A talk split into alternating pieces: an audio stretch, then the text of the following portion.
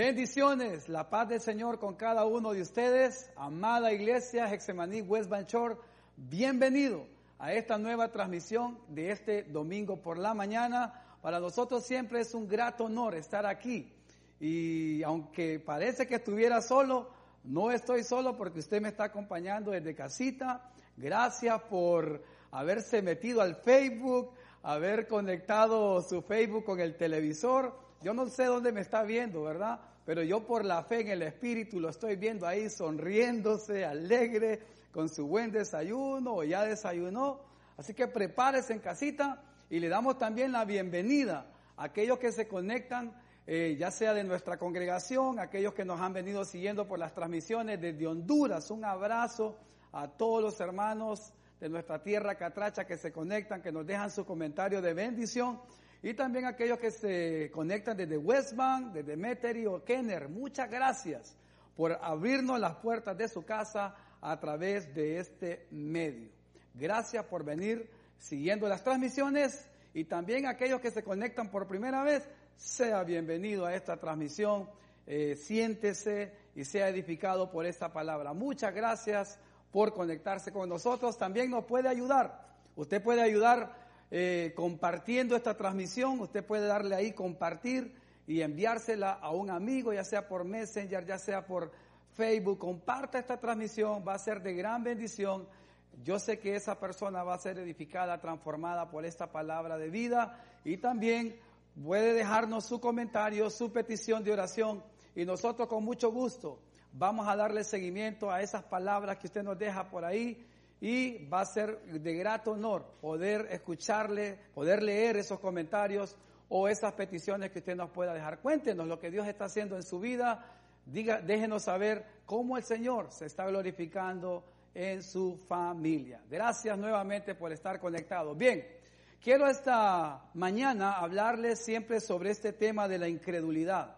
El domingo pasado estuvimos hablando bajo el título de un tema muy hermoso, entrando en su reposo.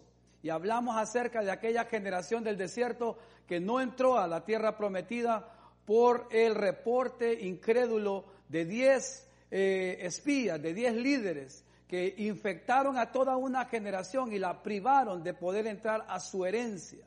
Y hablábamos el domingo pasado que es tan peligroso escuchar palabras de incredulidad, palabras que vienen llenas de duda, porque pueden eh, llenar nuestro corazón y nuestra mente de incredulidad y no poder recibir todo aquello que ya el cielo había asignado sobre tu vida, sobre tu familia y sobre lo que Dios ha puesto bajo la administración de tus manos. Bien, quiero llevarles a una escritura en el Evangelio de San Marcos, el capítulo 9. Allí quiero que leamos el verso 19 hasta el verso 24 y la Biblia dice así, y usaré la nueva traducción viviente. Dice la escritura, Jesús les dijo, gente sin fe, ¿hasta cuándo tendré que estar con ustedes?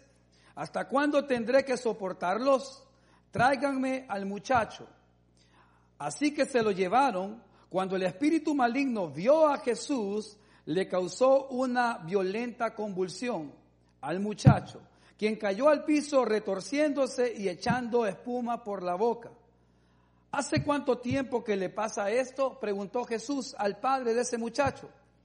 Preguntó Jesús al padre del muchacho. Desde que era muy pequeño, contestó el padre. Verso 22. A menudo el espíritu lo arroja al fuego o al agua para matarlo.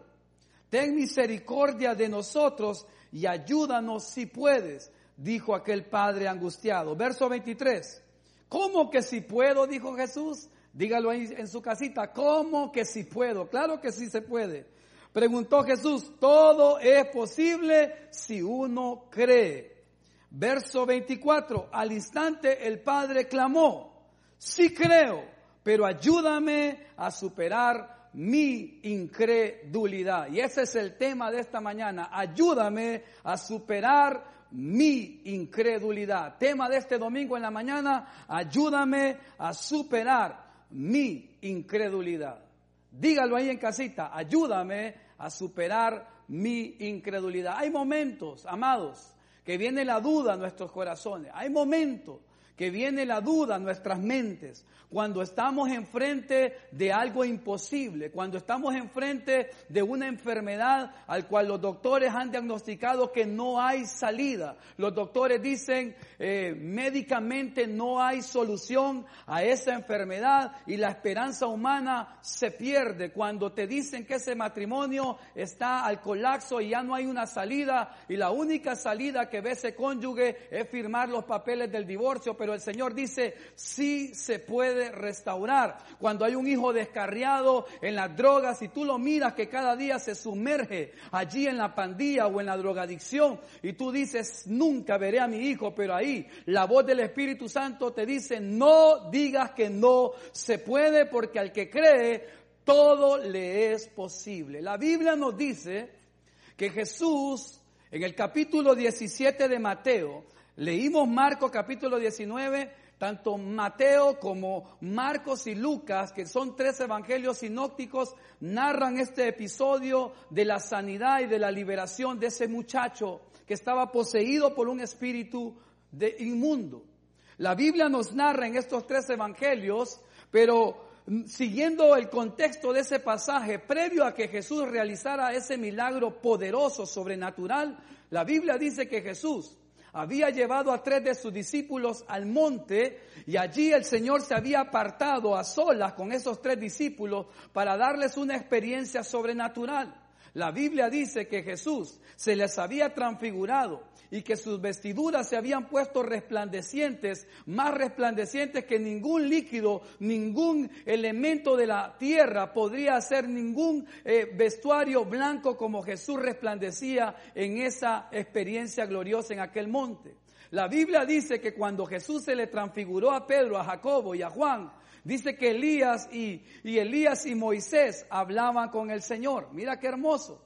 Y la Biblia dice que Pedro dijo, Señor, podemos hacer tres tabernáculos, tres enramadas, uno para Jesús, para ti, otro para Moisés y para Elías. Y mientras Pedro estaba proponiéndole esos tres tabernáculos, esas tres casitas para Elías y para Moisés y Jesús, entonces dice que la nube del Señor descendió, la gloria de Dios descendió y se dejó oír una voz de esa nube que decía, Él es mi hijo, a Él oír. En Él yo me complazco, a Él oír. Ahí estaba Moisés, el representante de la ley, ahí estaba Elías, el máximo representante de los profetas, pero ellos dos testificaban del centro de la historia, de toda la Biblia y de lo que Dios ha hablado en el pasado, en el presente y en el futuro. Ahí estaba el alfa y la omega. Ahí estaba el principio y el fin. Ahí está la razón de nuestra existencia. Ahí está el que creó todo lo que es invisible y lo que es visible. Ahí estaba Jesucristo, el Hijo de Dios y el Padre hablando.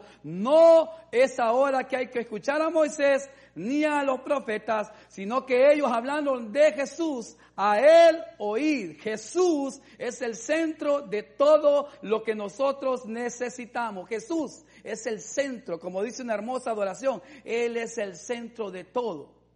Y dice la Biblia que bajo esa experiencia descienden del monte. ¿Te imaginas cómo venía Pedro? ¿Te imaginas cómo venía Juan? ¿Te imaginas cómo venía Jacobo después de ver a la gloria del Señor, ver a Jesús transfigurado, oír la voz de Dios, ver a Elías, ver a Moisés? ¿Te imaginas cómo venía la fe de estos tres hombres? Pero nueve de los doce discípulos se habían quedado allá abajo a las orillas del monte, luchando para sacar un demonio que había gobernado a un jovencito, a un muchacho desde que era niño. La Biblia dice que cuando Jesús llegó a ese escenario, dice la Biblia que una gran multitud rodeaba a los discípulos. Y me encanta esto, como lo dice allí el Evangelio de Marcos, porque dice que cuando Jesús llega, dice la Biblia que los discípulos, unos fariseos, unos religiosos, discutían con los nueve discípulos que habían estado luchando por sacar aquel demonio. Yo aprendo algo de esto. Me llama la atención que aquellos religiosos que estaban ahí no estaban para solucionarle el problema de aquel padre angustiado.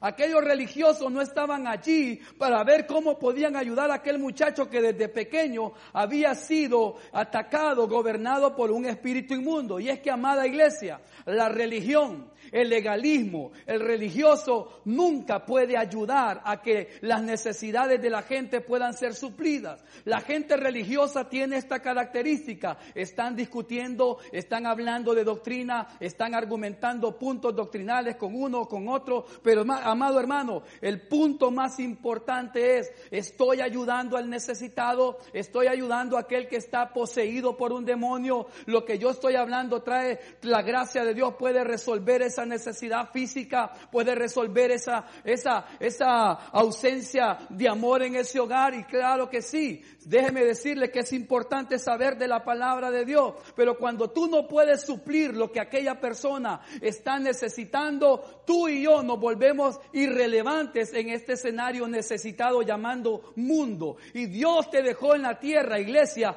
para que donde tú pongas el pie, manifiestes el poder de Dios. Dios te escogió en esta tierra para que tú donde vayas no lleves una religión más. El mundo tiene demasiadas religiones y la gente está hastiada de oír una religión vacía, hueca, que no resuelve ni suple las necesidades espirituales, emocionales y físicas que el ser humano tiene alejado de Dios. Cuando Jesús llega, la multitud está rodeando a los discípulos, los religiosos están discutiendo, era, no era la voluntad de Dios, Dios no les escuchó las oraciones, Quizás no era la voluntad de Dios que el demonio se saliera. Quizás Dios no quería sanarlo. Pero ahí llega Jesús y me encanta cómo lo dice el Evangelio de Marcos, el capítulo 9, verso 2. Dice la escritura que mientras aquellos religiosos discutían si tenía que salirse el demonio o quedarse, dice la Biblia que cuando Jesús llega a ese escenario, todos los ojos de la multitud se fueron tras Jesús y la gente corrió a donde estaba Jesús,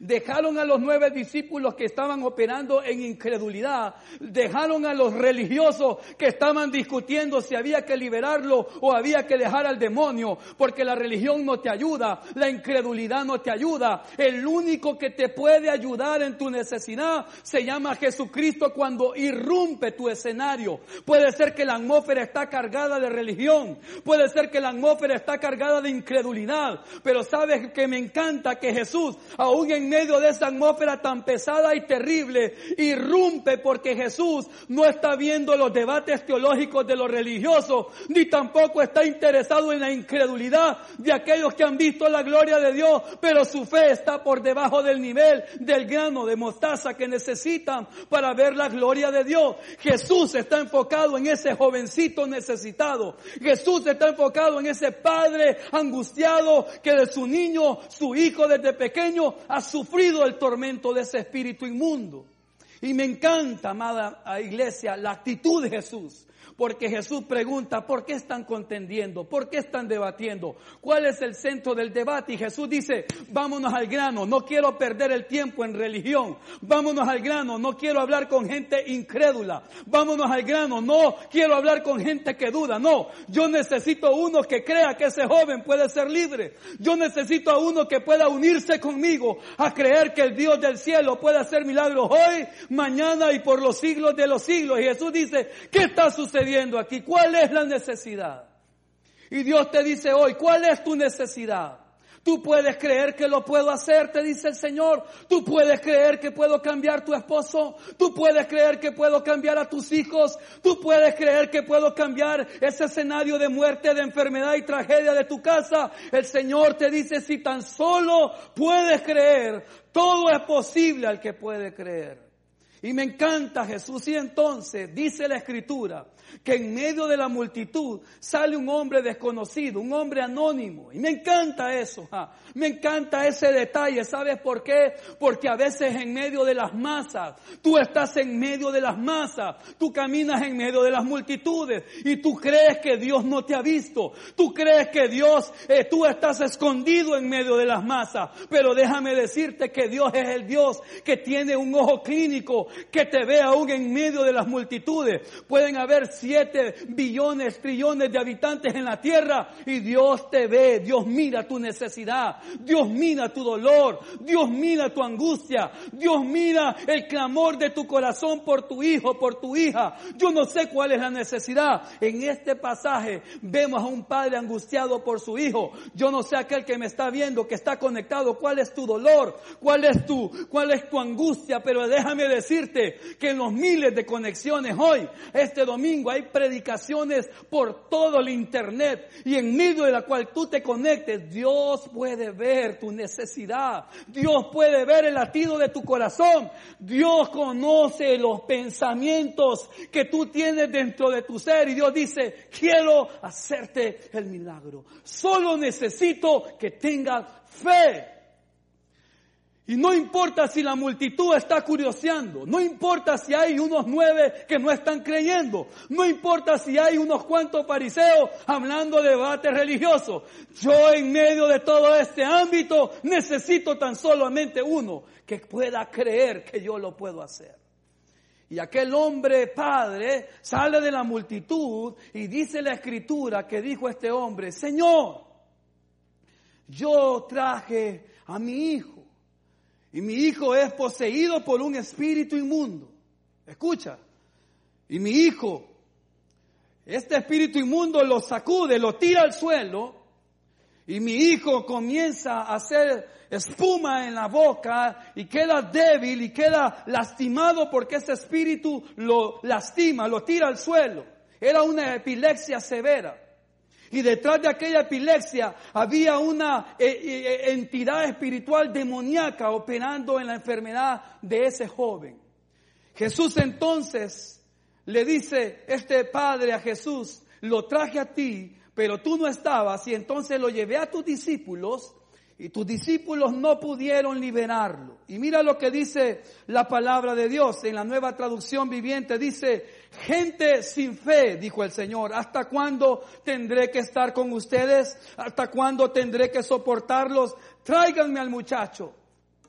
Generación incrédula. ¿Hasta cuándo he de soportar su incredulidad? Si hay algo que al Señor no le agrada es encontrar corazones incrédulos. Si hay algo que al Señor no le agrada es encontrar duda en nuestras mentes.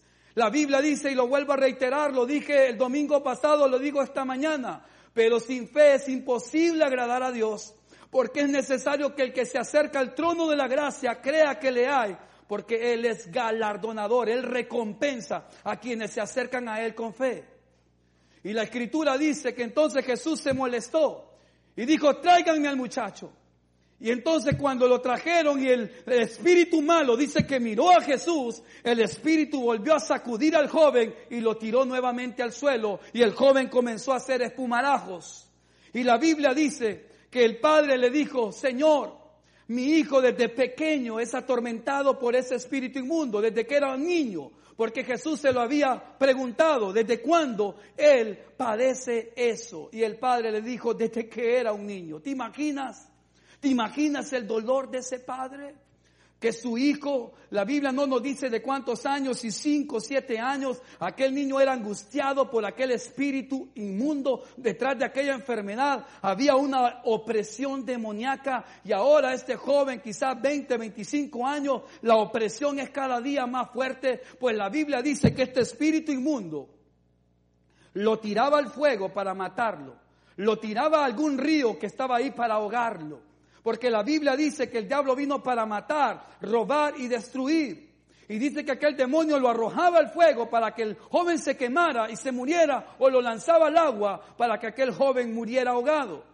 Y había intentado aquel demonio matar a aquel muchacho, pero ahora está ahí, delante de Jesucristo, el Hijo de Dios, aquel que hace milagros. La Biblia dice en Hebreos 13:8 que Él es el mismo de ayer, de hoy y por los siglos. Y ese Dios todopoderoso está disponible esta mañana para hacer un milagro poderoso en tu vida, ya sea en tu alma, en tu mente o en tu cuerpo, este domingo maravilloso.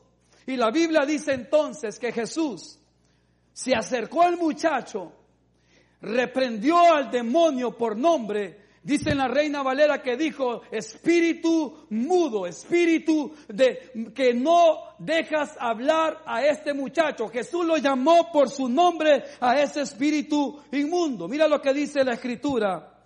En la palabra del Señor dice, escucha espíritu que impide que este muchacho oiga y habla. Escucha. Jesús lo llamó por nombre a ese demonio. Escucha, espíritu, que impides que este muchacho oiga y habla. Jesús pudo discernir que la enfermedad que tenía ese joven detrás de esa enfermedad, no solamente había una enfermedad natural, no solamente había una, una enfermedad genética, no solamente era convulsiones naturales, quizás algún religioso Quizás algún religioso, algún incrédulo hubieran dicho, llévelo al psicólogo o déle una pastilla, pero Jesús pudo discernir que lo que operaba en la, en la vida de aquel muchacho era un espíritu demoníaco que quería matar a ese jovencito. Y Jesús con autoridad, por nombre, le dice, escucha espíritu que impide que este muchacho oiga y hable, dice el Señor te ordeno, y lo segundo que Jesús hace es darle una orden que salga del cuerpo de ese joven. Te ordeno que salgas de este muchacho y le da una tercera orden y nunca más entres en él. Mira qué hermoso. Número uno, Jesús lo llama por su nombre. Es un espíritu que ataca, que ataca la audición y el habla del muchacho. Número dos, Jesús le da una orden de autoridad y le dice, sal del muchacho. Y número tres, le da una tercera orden, nunca más regreses a ese joven. Y dice la escritura en el verso 26, entonces el espíritu gritó, le causó otra convulsión violenta al muchacho y salió de él. El muchacho quedó como muerto. Un murmullo recorrió la multitud. Está muerto, dijo la multitud. Decía la gente, pero Jesús lo tomó de la mano, lo levantó y el muchacho se puso de pie. Más tarde, cuando Jesús quedó a solas en la casa con sus discípulos, ellos le hicieron una interrogante a Jesús. Escúchalo. La Biblia dice que cuando Jesús libera a aquel joven, entonces los discípulos que no habían podido echar fuera aquel demonio, luego de que Jesús le había liberado a aquel joven, luego que aquel joven había quedado completamente libre y Jesús lo levantó, la gente había que, pensado que el joven había quedado tendido muerto, pero es que el espíritu inmundo se había ido. La paz había llegado al corazón de aquel joven. Aquel joven podía hablar ahora, aquel joven podía escuchar. Ahora por primera vez, aquel joven nunca más estaría en el suelo convulsionando, lleno de saliva, lleno ahogándose con la saliva de sus labios. Aquel joven que no tenía coherencia, aquel joven que había intentado lanzarse al fuego, lanzarse al agua para morir. Ahora aquel joven estaba completamente liberado. Ahora aquel padre estaba agradecido con Dios porque podía ver por primera vez a un hijo completamente libre de aquel espíritu inmundo. Mira qué hermoso, hermano. Y la Biblia dice entonces que cuando la multitud se fue, cuando aquel padre se fue agradecido con su hijo, solo quedaron los discípulos con Jesús. Y los discípulos le preguntaron al Señor, Jesús, ¿por qué no pudimos echar fuera ese espíritu? Y mira lo que dijo Jesús en el verso 19 del capítulo 17 en la Reina Valera. Viniendo entonces los discípulos a Jesús aparte, dijeron, ¿por qué nosotros no pudimos echarlo fuera? Verso 20, Jesús les dijo, por vuestra poca fe. Escúchalo, por vuestra poca fe. Porque de cierto digo que si tuvierais fe como un grano de mostaza, diréis a este monte, pásate de aquí allá y se pasará y nada os será imposible.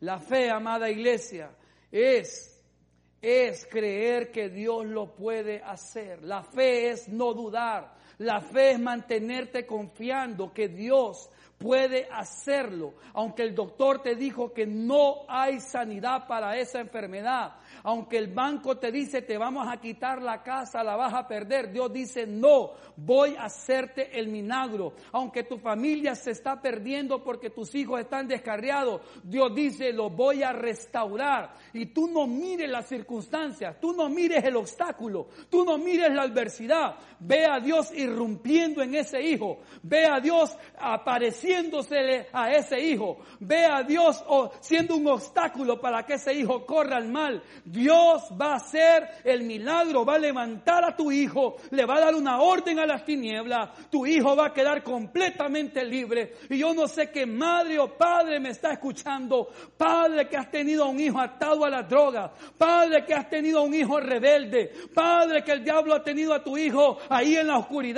Escúchame papá y mamá, así como ese joven fue libertado de ese espíritu de opresión, hoy el Señor te dice, yo libero a tu hijo, yo lo saco de esa cárcel. Si tu hijo tiene luchas mentales, si tu hijo tiene luchas emocionales, si tu hijo está atrapado en la depresión, si tu hijo está atrapado en la soledad, el Señor lo saca de esa cárcel con su poder. El Señor lo saca con su Espíritu Santo. Y hoy el Señor rompe toda cadena que ha estado atando la vida de tus hijos. Porque te dice el Señor Todopoderoso, yo vine para deshacer toda obra del diablo. Yo soy el mismo de ayer. Yo soy el mismo de hoy y yo soy el mismo de siempre. Y la iglesia que me escucha, dale un gloria a Dios, dale un aplauso virtual, dale un aplauso virtual si tú lo crees y pon ahí, ahí en los comentarios, todo es posible al que cree.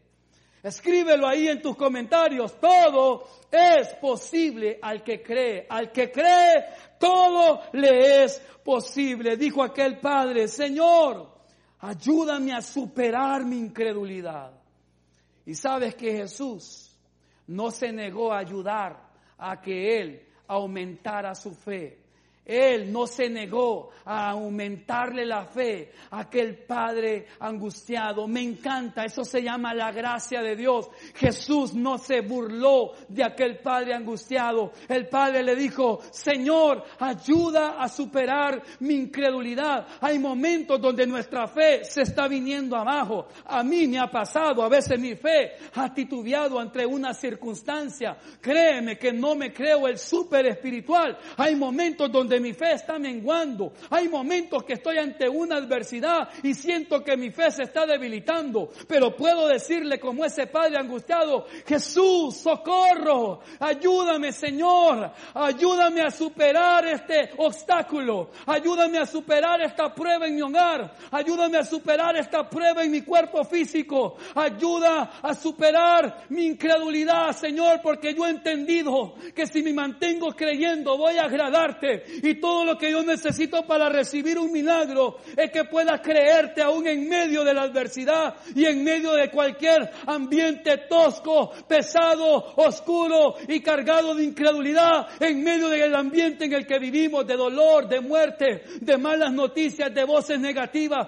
Vivimos en un mundo que si enciendes el televisor, todo es negativo. Vivimos en un mundo que llegas a tu trabajo y el entorno de conversación es completamente cargado de incredulidad. Pero no importa el ámbito donde tú te muevas, aún puedes llegar a las cuatro paredes de una congregación y encontrarte a gente hablando de derrota, hablando de, de perder, hablando de que no se puede. Pero ahí llega el Señor y te dice, no escuches las multitudes, no escuches las voces religiosas, aún no escuches las voces de tu propia familia que está dudando. Escucha la palabra de Dios, escucha la voz del Dios Todopoderoso que te dice, al que cree, todo le es posible. Y si aún estás escuchando la voz de Dios, entonces pídele ayuda a la gracia de Dios y que puedas decirle como dijo ese padre, Señor, ayúdame a superar mi incredulidad. Y Dios hizo el milagro en la vida de ese joven.